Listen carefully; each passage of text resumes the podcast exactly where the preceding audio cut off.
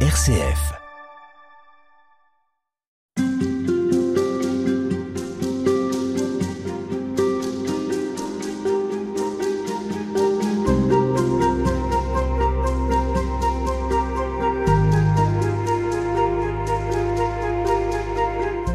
Sœur Marie-Pierre, euh, avec vous cette semaine, on revient sur euh, le carême et puis sur un des aspects du carême qui est le jeûne, qui est plutôt euh, la privation et de quoi et qui est surtout le fait de fuir le péché. Mais on va revenir dans le détail.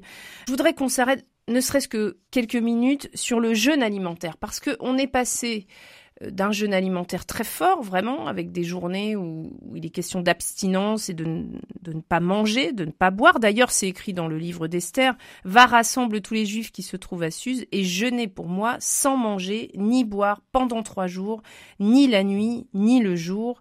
Et moi aussi, je jeûnerai de même avec mes servantes, etc. Et donc, ce jeûne cette privation de nourriture, elle est quand même très présente dans l'écriture. Il y a d'autres passages qui la mentionnent. Et en même temps, on voit aussi aujourd'hui presque ce jeûne alimentaire mis de côté en disant c'est pas ça qui est le principal. Ce qui est important, c'est pas ce que tu ne vas pas manger, c'est l'effort que tu vas faire pour aller vers les autres, etc. Donc, on est un peu perdu. Quelle doit être la place du jeûne alimentaire dans le carême? Alors, évidemment, pendant le carême, on nous dit que le mercredi décembre, c'est un jour de jeûne, et les vendredis de carême. Alors, dans notre communauté, d'abord, il faut rappeler que les clarisses sont un ordre mendiant et que nous recevons de nos bienfaiteurs. Et notre nourriture, eh bien, va aussi dépendre de ce que les personnes vont nous, déposer. Et notre menu dépend de ce que les gens nous apportent. En plus, c'est vrai que les gens nous rapportent toujours des bonnes choses, mais on les cuisinera beaucoup euh, plus simplement pendant le carême.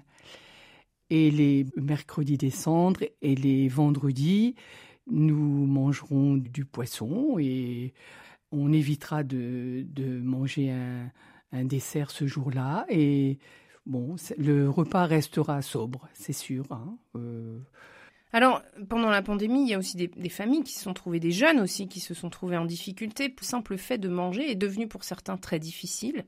Là aussi, on peut questionner, en fin de compte aussi, quel serait le sens d'une privation dans ce cas-là? Oui, justement, on a vu beaucoup euh, de jeunes pendant la pandémie aller au resto du cœur parce qu'ils n'avaient plus de quoi se, nourrir.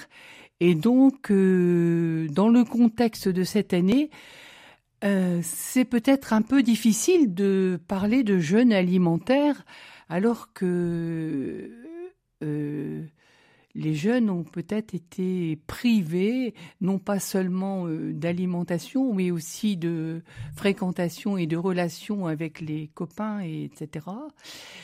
Je pense que c'est avec discernement qu'il faut faire le choix.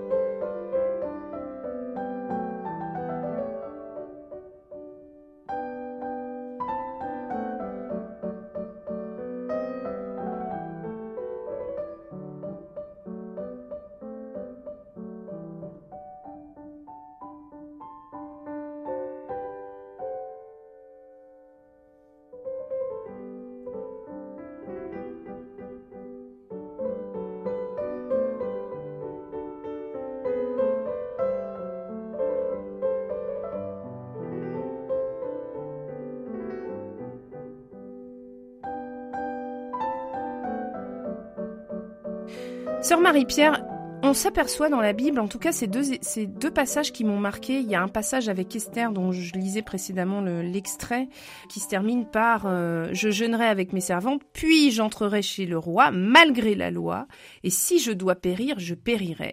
Et on trouve aussi dans, dans le livre de Daniel cet exemple qui raconte comment cette privation, comment le fait de se tourner vers Dieu, de lui consacrer du temps, vient nous donner de la force et de l'assurance. Alors c'est pas l'effet recherché, mais il n'empêche, on observe que Dieu peut venir nous donner confiance et que le carême, ça peut aussi être ça finalement. J'allais dire, euh, en dehors de Dieu, on ne tient pas debout. Et ça, euh, ça c'est en tout temps, c'est pas forcément euh, pendant le carême.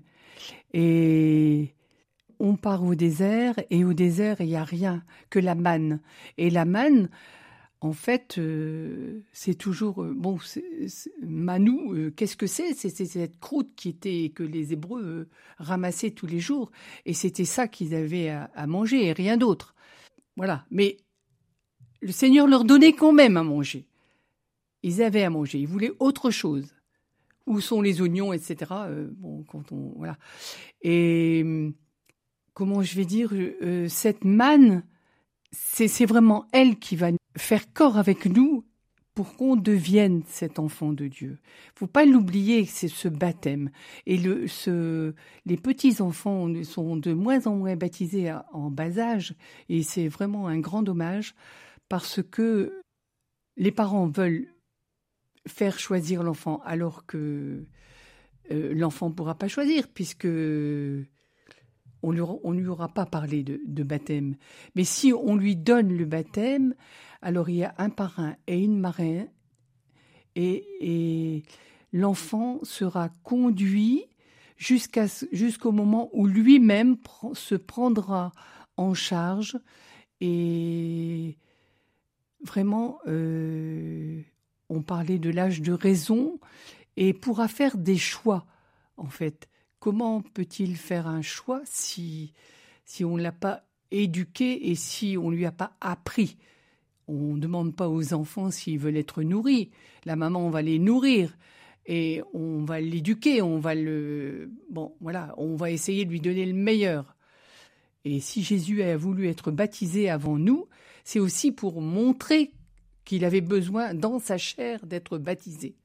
Donc euh, c'est toujours euh, les yeux fixés sur Jésus. Il ne faut pas l'oublier que ce carême, on reste pendant tous les jours, pendant 40 jours, on va dire, les yeux fixés sur Jésus-Christ, entrons dans le combat de Dieu. Et donc, on aura tout le temps euh, comme vous parlez de confiance, de, faire confiance. On fait confiance, mais on lâche pas la main. On fait confiance, on avance, on avance. On ne sait pas ce qu'il y aura au bout, mais on fait confiance. On sait que, en fait, ça sera mieux que ce qu'on est maintenant. Enfin, je ne sais pas si je me fais bien comprendre, mais on aura davantage, on aura grandi, on répond à sa mission, à sa mission de, d'enfant de Dieu, à la suite du Christ. Le Christ euh, est l'envoyé du Père et nous sommes à sa suite, il ne faut pas l'oublier. Et notre vie de Clarisse, c'est ça hein, en fait. Hein, euh, aussi envoyé pour aller euh, ben, jusqu'au bout, et on ira jusqu'au bout, sinon que soutenu, soutenu par l'Esprit Saint et avec les yeux fixés sur Jésus. Hein.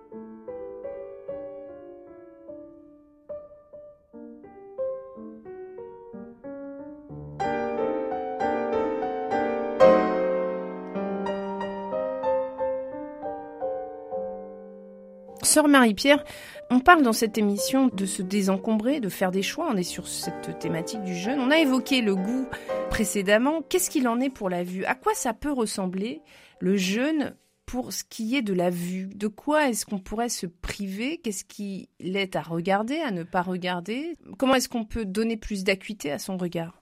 Alors, euh, tout notre corps est en œuvre dans cette marche euh, au désert parce que le chant que nous répétons pendant aussi les quarante jours, nous vivrons le désert avec toi, Seigneur, oui, tel que nous sommes, et là où nous sommes, c'est-à-dire dans notre quotidien, dans la profondeur de notre quotidien. Le malin existe, et on sait très bien que ses offres sont parfois très alléchantes. Alors ayons les yeux fixés sur Jésus et mettons-nous en route intérieurement. Supplions Jésus de nous donner son regard. Alors c'est quoi le regard de Jésus? Alors le regard de Jésus, eh bien, c'est ce regard euh, longuement posé sur le jeune homme riche de l'Évangile, un regard qui aime. N'aie pas peur, laisse-toi regarder par le Christ, laisse-toi regarder car il t'aime. Jésus, toi qui es la lumière du monde, viens toucher mes yeux, viens guérir ma cécité que je vois. Que je sois dans la lumière, avec un regard bienveillant comme toi, accueillant sur mes proches, mes collègues, mes voisins, un regard qui ne juge pas.